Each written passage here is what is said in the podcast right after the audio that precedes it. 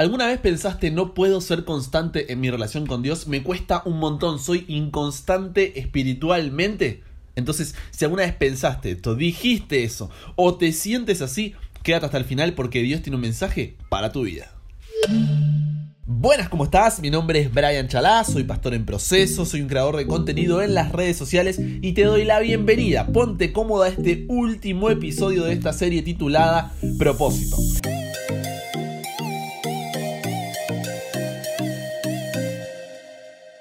Esta serie se iba a terminar con el episodio anterior. Recordemos que ya hay 6 episodios, así que si todavía no los escuchaste, no sabes lo que te estás perdiendo. Entonces, si bien íbamos a terminar con el episodio 6, Dios me dijo, Brian, necesitamos agregar un episodio más. ¿Y sabes cómo me di cuenta de esto? Porque todos los días nos llegan por WhatsApp, sin mentirte, 150 mensajes más o menos de cada uno de ustedes. Como estudiamos juntos todos los días la lección de escuela sabática, esta guía de estudio de la Biblia, digamos que ya somos amigos, entonces nos las paseamos mensajeándonos. Estoy en tu chat de WhatsApp, o sea, está tu mamá, está tu hermano, tu abuela, y ahí abajo estoy yo, obviamente. Entonces se ha formado una linda comunidad de más de, escucha, eh, 1700 personas que decidieron poner primero a Dios en este 2020. Entonces, uno de los tópicos que más se repiten en estos mensajes que te contaba que me llegan, junto al que vimos el episodio anterior, el de la paciencia, es, Brian, me cuesta ser constante en mi relación con Dios. ¿Cómo hago para ser constante en mi relación con Dios? No tienes una idea de la cantidad de veces que me llega este mensaje. Obviamente te lo dicen de diferentes maneras y a través de diferentes historias, pero siempre termina en el mismo lugar me cuesta ser constante en mi relación con Dios. ¿Cómo hago para ser constante en mi relación con Dios? Entonces dije, no puede ser, tengo que hacer un episodio y hablar sobre esto. Parte del trabajo de un pastor es ver cómo está la oveja y qué necesita, así que aquí estamos. Y al principio, te voy a ser sincero, yo los motivaba, los animaba a seguir adelante, pero me di cuenta que eso duraba por un tiempo y después, ¡pum!, se pinchaban, se desinflaban nuevamente. No lograban esa constancia espiritual. Entonces lo puse en oración y me di cuenta que el problema no era la respuesta, sino la pregunta. Tu problema no es que no puedes ser constante en tu relación con Dios, sino que el ser constante en tu relación con Dios es tu problema. En este momento tu cabeza debe estar como, ¿eh? recalculando, pero déjame desarrollar la idea. Todos en la vida tenemos amigos y conocidos, ¿cierto? Los dos estuvieron al mismo nivel de relación en algún punto de la historia ya que un amigo en algún momento solamente fue un conocido. Pero, ¿qué los diferenció? Que hubo una relación que creció y otra que se mantuvo constante. Para que ese conocido llegara a ser tu amigo, pasaron tiempo juntos y experiencias que fortalecieron la confianza que tenían entre ustedes y cada vez pudieron desarrollar una mayor intimidad que los llevó a una amistad. Sin embargo, al conocido solamente lo conociste, sabes quién es, a qué se dedica, conoces a la familia, pero hasta ahí nomás nunca creció más que eso. Es un hola y chao.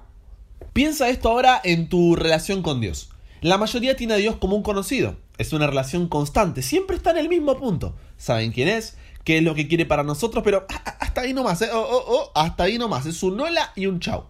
Pero cuando Dios es tu amigo, y presta atención a la próxima frase que es clave, no es una relación lo que es constante, no es la relación lo que es constante, sino que lo constante es el crecimiento de esa relación. ¿Vas entendiendo? La constancia espiritual no es algo bueno. Significa que siempre estás en el mismo punto. Es por eso que te sientes desanimado, no le encuentras sentido a la vida, pierdes tu primer amor, te sientes pinchada, porque eso no es una relación. Lo que debes buscar es que tu crecimiento espiritual sea constante, porque cuando paras de crecer, comienzas a morir. Y crees que solo por conocer a la otra persona, ya es suficiente.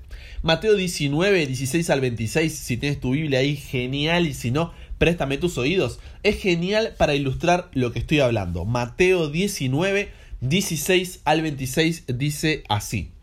Entonces vino uno y le dijo, Maestro bueno, ¿qué bien haré para heredar la vida eterna? Él le dijo, ¿por qué me llamas bueno? Ninguno hay bueno sino uno, Dios. Mas si quieres entrar en la vida eterna, guarda los mandamientos. Él le dijo, ¿cuáles? Jesús le responde, ¿cómo cuáles? Ya conocés, no matarás, no adulterarás, no hurtarás, no dirás falso testimonio, honra a tu padre y a tu madre, amarás a tu prójimo como a ti mismo. El joven le dijo. Jesús, todo esto lo he guardado desde mi juventud. ¿qué más me falta?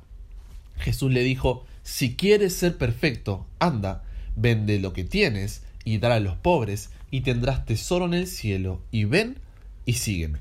Oyendo el joven esta palabra, se fue triste porque tenía muchas posesiones. El joven rico era un joven de nuestra iglesia, un joven prometedor, cargadísimo de potencial, lleno de cargos, participaba activamente, parecía súper consagrado, todos los padres querían que sus hijos sean como aquel joven. Era guía mayor, líder juvenil, incluso estaba pensando en ir a estudiar teología. Por eso, cuando Jesús les dice si guardaba los mandamientos, un reflejo del carácter de Dios, el joven le responde, Jesús, ¿tú sabes con quién estás hablando? Desde que tengo memoria que hago todo eso. Y en el versículo 21 Jesús le contesta, si quieres ser perfecto, y ahí me voy a detener porque hay muchísimo para sacar de esta frase. Primero la pregunta del joven rico es, ¿qué debo hacer para tener la vida eterna? A lo cual luego de hablar de los mandamientos y ver que eso estaba en orden, Jesús le dice, si quieres ser perfecto, es decir, para tener la vida eterna, debes ser perfecto. Y esto no es la primera vez que Jesús dice esto. Mateo 5:48 dice, sed pues vosotros perfectos, como vuestro Padre que está en los cielos es perfecto. Entonces, primer punto, para tener la vida eterna debes ser perfecto. Tranquilo, déjame llegar al final del episodio para que entiendas todo lo que vamos a hablar. No saques conclusiones anticipadas. Porque segundo, luego de que el joven le dice que guarda todos los mandamientos desde su juventud, Jesús le responde si quiere ser perfecto. Es decir, todo lo que dijo antes no lo hacía perfecto. ¿Se entiende? Ojo con eso, ¿eh? Todo lo que él mencionó, todas sus obras, todas sus acciones, no era eso lo que lo hacía perfecto. El tercer punto ahora, y que te debe estar preocupando, es, Brian, pero mi vida no es perfecta y sinceramente está muy lejos de serla. Tranqui, somos dos. Y por eso decimos, no puedo ser constante en mi relación con Dios, porque no logro alcanzar esa perfección. Entonces me siento un hipócrita haciéndome el cristiano y llega el punto en el que piensas dar un paso al costado e irte de la iglesia porque no logras cumplir con esos estándares, esas reglas que se esperan de ti. No logras alcanzar esa perfección. ¿Cómo voy a ser perfecto con el Padre? te preguntas. Estoy lejísimo de eso, Brian. Pero hay algo que debes entender y que cambiará tu perspectiva. Cuando Jesús dice, si quieres ser perfecto, esto es un adjetivo. ¿Recuerdas? Época de clase, sustantivo, adjetivo, verbo. El adjetivo era el que describía a una persona. Una persona es linda, alta, baja, gorda, fea, perfecta en este caso.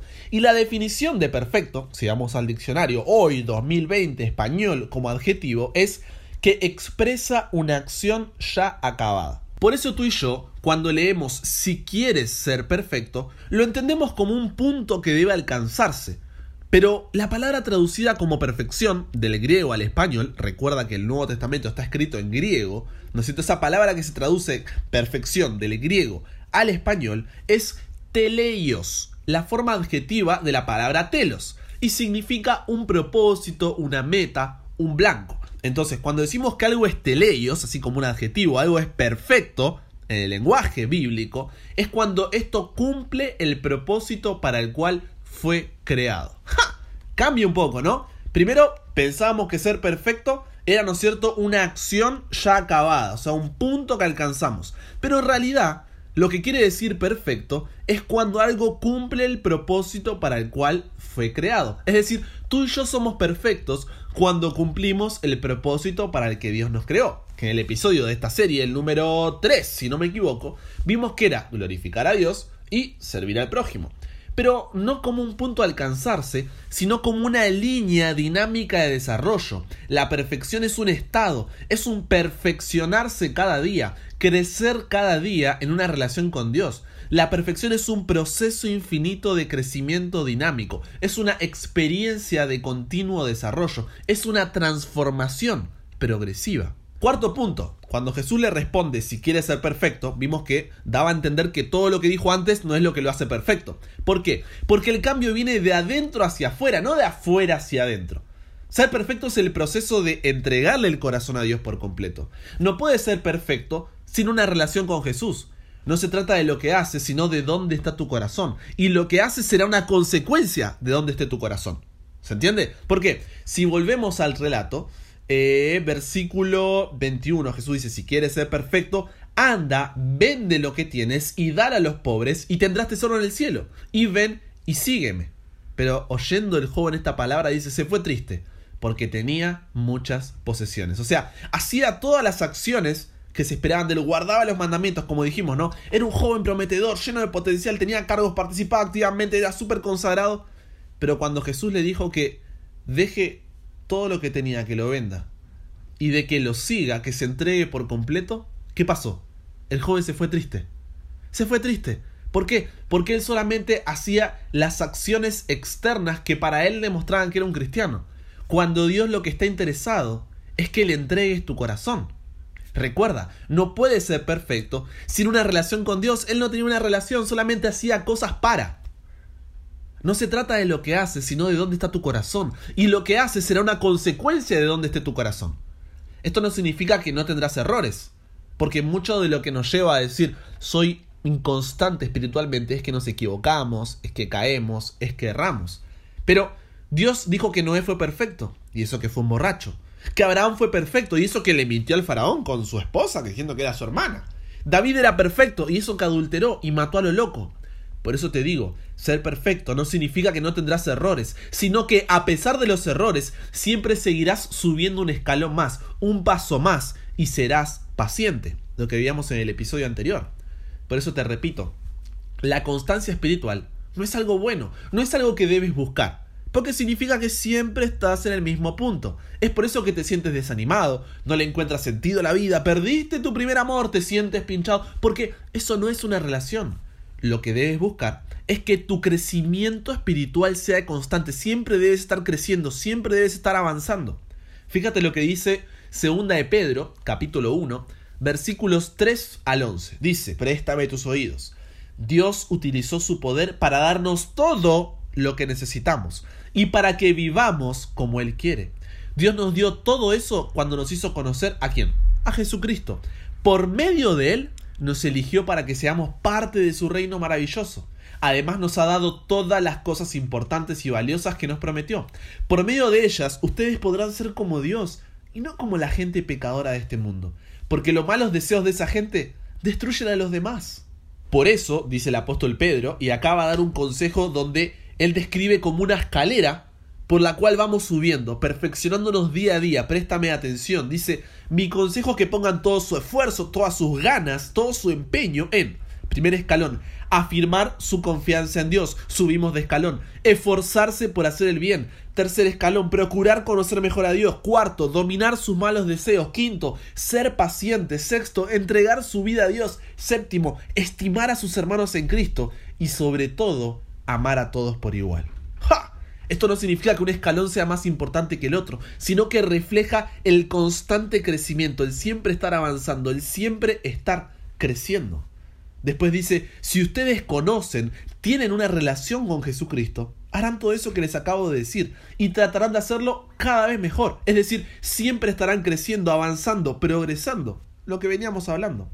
Pero quien no lo hace, dice el versículo 9, es como si estuviera ciego y olvida que Dios le ha perdonado todo lo malo que hizo. Y me encanta cómo termina, porque dice versículo 10, hermanos, Dios los ha elegido para formar parte de su pueblo, y si quieren serlo para siempre, deben esforzarse más por hacer todo eso.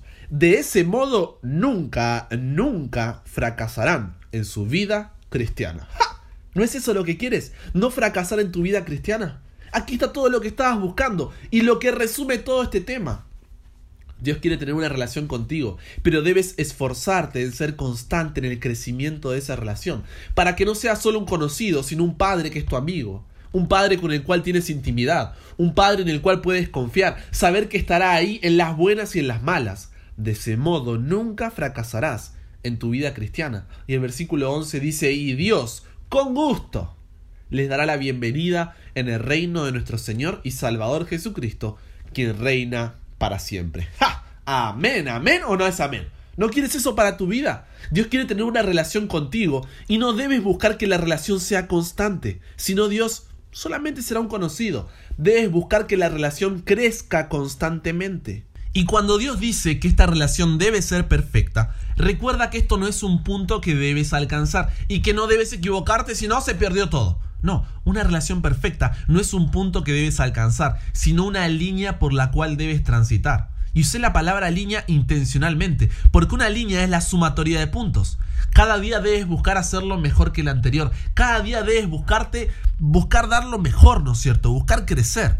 De ese modo nunca fracasarás en la vida cristiana y Dios te dará la bienvenida con gusto, decía el versículo, al reino de los cielos. Para eso debes dejar de jugar a la defensiva, empezar a jugar a la ofensiva.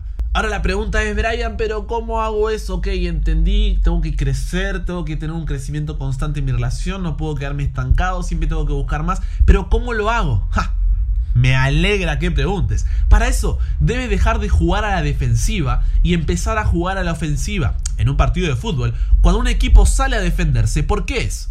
Porque sabe que es inferior al equipo contrario.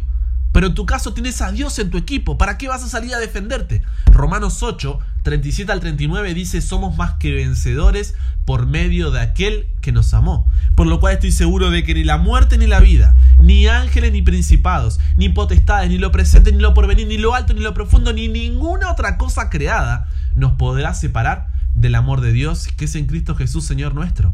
Entonces cuando sabes que tu equipo es superior al del frente, no juegas a la defensiva, no sales a defenderte, sino que sales a atacar con todo lo que tienes. Por eso Romanos 12:21 dice, no se dejen vencer por el mal, al contrario, triunfen sobre el mal haciendo el bien.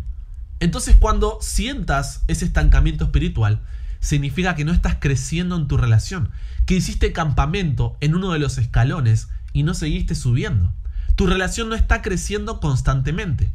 Por lo que si llegaste a este punto, es porque hay algo que no hiciste antes. Algo estuviste haciendo mal. El otro equipo es inferior. Si nos hizo un gol es porque algún error o distracción tuvimos y nos confiamos, si no, no podrían habernos hecho ese gol. Y ahora, en lugar de resignarte, debes salir y dar vuelta a ese marcador. Porque tienes con qué, hay equipo, tu humildad, tu sumisión a la voluntad de Dios y Dios, trabajando juntos, son imparables. Entonces cuando menos tengas ganas de orar, es cuando más tienes que orar. Ponte de rodillas apenas te venga ese pensamiento. Comienza tu día orando, ábrele a Dios tu corazón como un amigo. Recuerda que no es solo un conocido de hola y chao, ten intimidad con Él. Coloca en sus manos tus preocupaciones. Él te dice en Filipenses 4, 6 al 7, no se preocupen por nada. Más bien oren y pídanle a Dios todo lo que necesiten y sean agradecidos. Así Dios les dará su paz, esa paz que la gente de este mundo no alcanza a comprender, pero que protege el corazón y el entendimiento de los que ya son de Cristo. Romanos 12:12 12 dice, mientras esperan al Señor, muéstrense alegres. Cuando sufran por el Señor, muéstrense pacientes. Y cuando oren al Señor, muéstrense constantes. Si no quieres abrir tu Biblia, eso es lo primero que debes hacer, porque el diablo quiere volver a cortar esa relación que tienes con Dios, entonces abre tu Biblia. No sabes por dónde comenzar. Lee los evangelios, lee salmos, lee proverbios, utiliza varias versiones y compara las traducciones. Puedes poner el texto en Google y ver ahí todas las traducciones, no necesitas comprar las Biblias. Para entender mejor, busca cómo eso se aplica a tu vida, haz un plan de lectura. Lee libros que te ayudarán a profundizar en el contenido. La autora Elena de White es muy buena para eso y te recomiendo cinco de sus libros que son, ah, te van a volar la cabeza. Patriarcas y profetas, profetas y reyes, el deseado de todas las gentes, hecho de los apóstoles y el conflicto de los siglos. Si quieres leer algo este año, que sean esos libros. Y no te lo quedes para ti mismo, compártelo, habla esto con un amigo, súbelo a tus redes, comparte tu lucha en un posteo, llama a un amigo y lean juntos, oren juntos, coloca otro episodio del podcast. Hay series sobre opiniones, éxito, el sentimiento de ser diferente, cómo depender de Dios. Están todos acá en el canal de YouTube o en Spotify. Canta, abre la puerta de tu habitación y tus ventanas y coloca ahí, con tu poder nos haremos fuertes. Y canta, con tu poder vamos a vencer. Perdón, sé que no es lo mío cantar, pero que tengo que, tengo que decirte de que es hora de que juegues a la ofensiva. Ponte lo mejor que tengas y ve a la iglesia, perdona a tu hermano, a tu pastor, reconcíliate, no vayas a la iglesia con actitud de esperar que la iglesia haga algo por ti. Trabaja tú por la iglesia, visita a los hermanos, ora con ellos, estudia con ellos. Y así podrías seguir, pero eso es vencer el mal con el bien. Y si ahora no estás en una situación en la que te sientes estancado o estancada, genial, perfecto, amén, buenísimo, gloria a Dios por eso. pero haz todo esto de igual manera, porque no debes esperar a que te hagan un gol para reaccionar. Mejor si comienzas ganando el partido, ¿cierto? Para cerrar este episodio y esta serie, Romanos 12.2 dice, no te conformes, ya no vivas como vive todo el mundo. Al contrario, deja que Dios transforme tu manera de ser y de pensar. Así podrás saber lo que Dios quiere, es decir, todo lo que es bueno, agradable y perfecto. Cuando sientas ese estancamiento espiritual, significa que no estás creciendo en tu relación, que hiciste campamento en uno de los escalones, que te estás conformando y no seguiste subiendo. Tu relación no está creciendo constantemente y te repito, Dios quiere tener una relación contigo y no debes buscar que la relación sea constante, sino Dios será solamente un conocido. Debes buscar que la relación crezca constantemente. Y cuando Dios dice que esta relación debe ser perfecta, recuerda que esto no es un punto que debes alcanzar y que no debes equivocarte, sino ¡ah! se perdió todo. Una relación perfecta no es un punto, sino una línea por la cual debes transitar. Cada día debes buscar hacerlo mejor que el anterior. Cada día debes buscar cumplir el propósito de Dios para el que fuiste creado. De ese modo nunca fracasarás en la vida cristiana y Dios te dará la bienvenida al reino de los cielos. No es una decisión de un solo día. Debes tomarla cada día, cada momento, a cada instante. Es mi deseo y oración que en este 2020 puedas vivir una vida con propósito. Por eso comencé el año con esta serie. Creo que esto es clave para los temas que veamos durante el año. Que ante cada situación, circunstancia, problema que enfrentes, te preguntes, ¿esto ¿Me ayuda a cumplir con mi propósito de glorificar a Dios y servir al prójimo? ¿Cómo debo reaccionar ante esto de manera que glorifique a Dios y sirva al prójimo? ¿Qué debo comenzar a hacer o dejar de hacer en mi día a día para glorificar a Dios y servir al prójimo? Recuerda que los actos externos son solo una consecuencia de una entrega interna. Busca tener una relación con Dios. Juega a la ofensiva. Progresa cada día. Y puedes tener la seguridad de que seremos vecinos en el cielo porque el mundo pasa y sus deseos, dice 1 Juan 2.17, pero el que hace la voluntad de Dios, ese es el que permanece para siempre. Dios, gracias por el mensaje que, nos dejaste hoy. La verdad que tu palabra nos ha hablado de una manera tan clara que... Ah, gracias Dios de verdad por tu mensaje. Señor, necesitamos crecer en nuestra relación contigo. Estamos estancados, nos cuesta, no encontramos una respuesta, no encontramos una salida y queremos que tú nos muestres esa salida. Sabemos que tú eres el camino, que tú eres la verdad y tú eres la vida. Por lo cual ayúdanos a progresar cada día, a seguir avanzando. Cuando menos ganas tengamos es cuando más debemos entregarnos a ti. Ayúdanos a no vivir una vida superficial donde solamente hacemos las cosas que se supone que hace un cristiano, sino a ser cristianos, a entregarte nuestro corazón a ti y reflejarte por completo. Ayúdanos a confiar en tus promesas. Muéstranos, Señor, tu voluntad día a día. Te aceptamos como nuestro Salvador como nuestro Señor. Por lo cual, cámbianos, renuévanos, transfórmanos, Señor. Somos tuyos. En el nombre de Jesús oramos. Amén.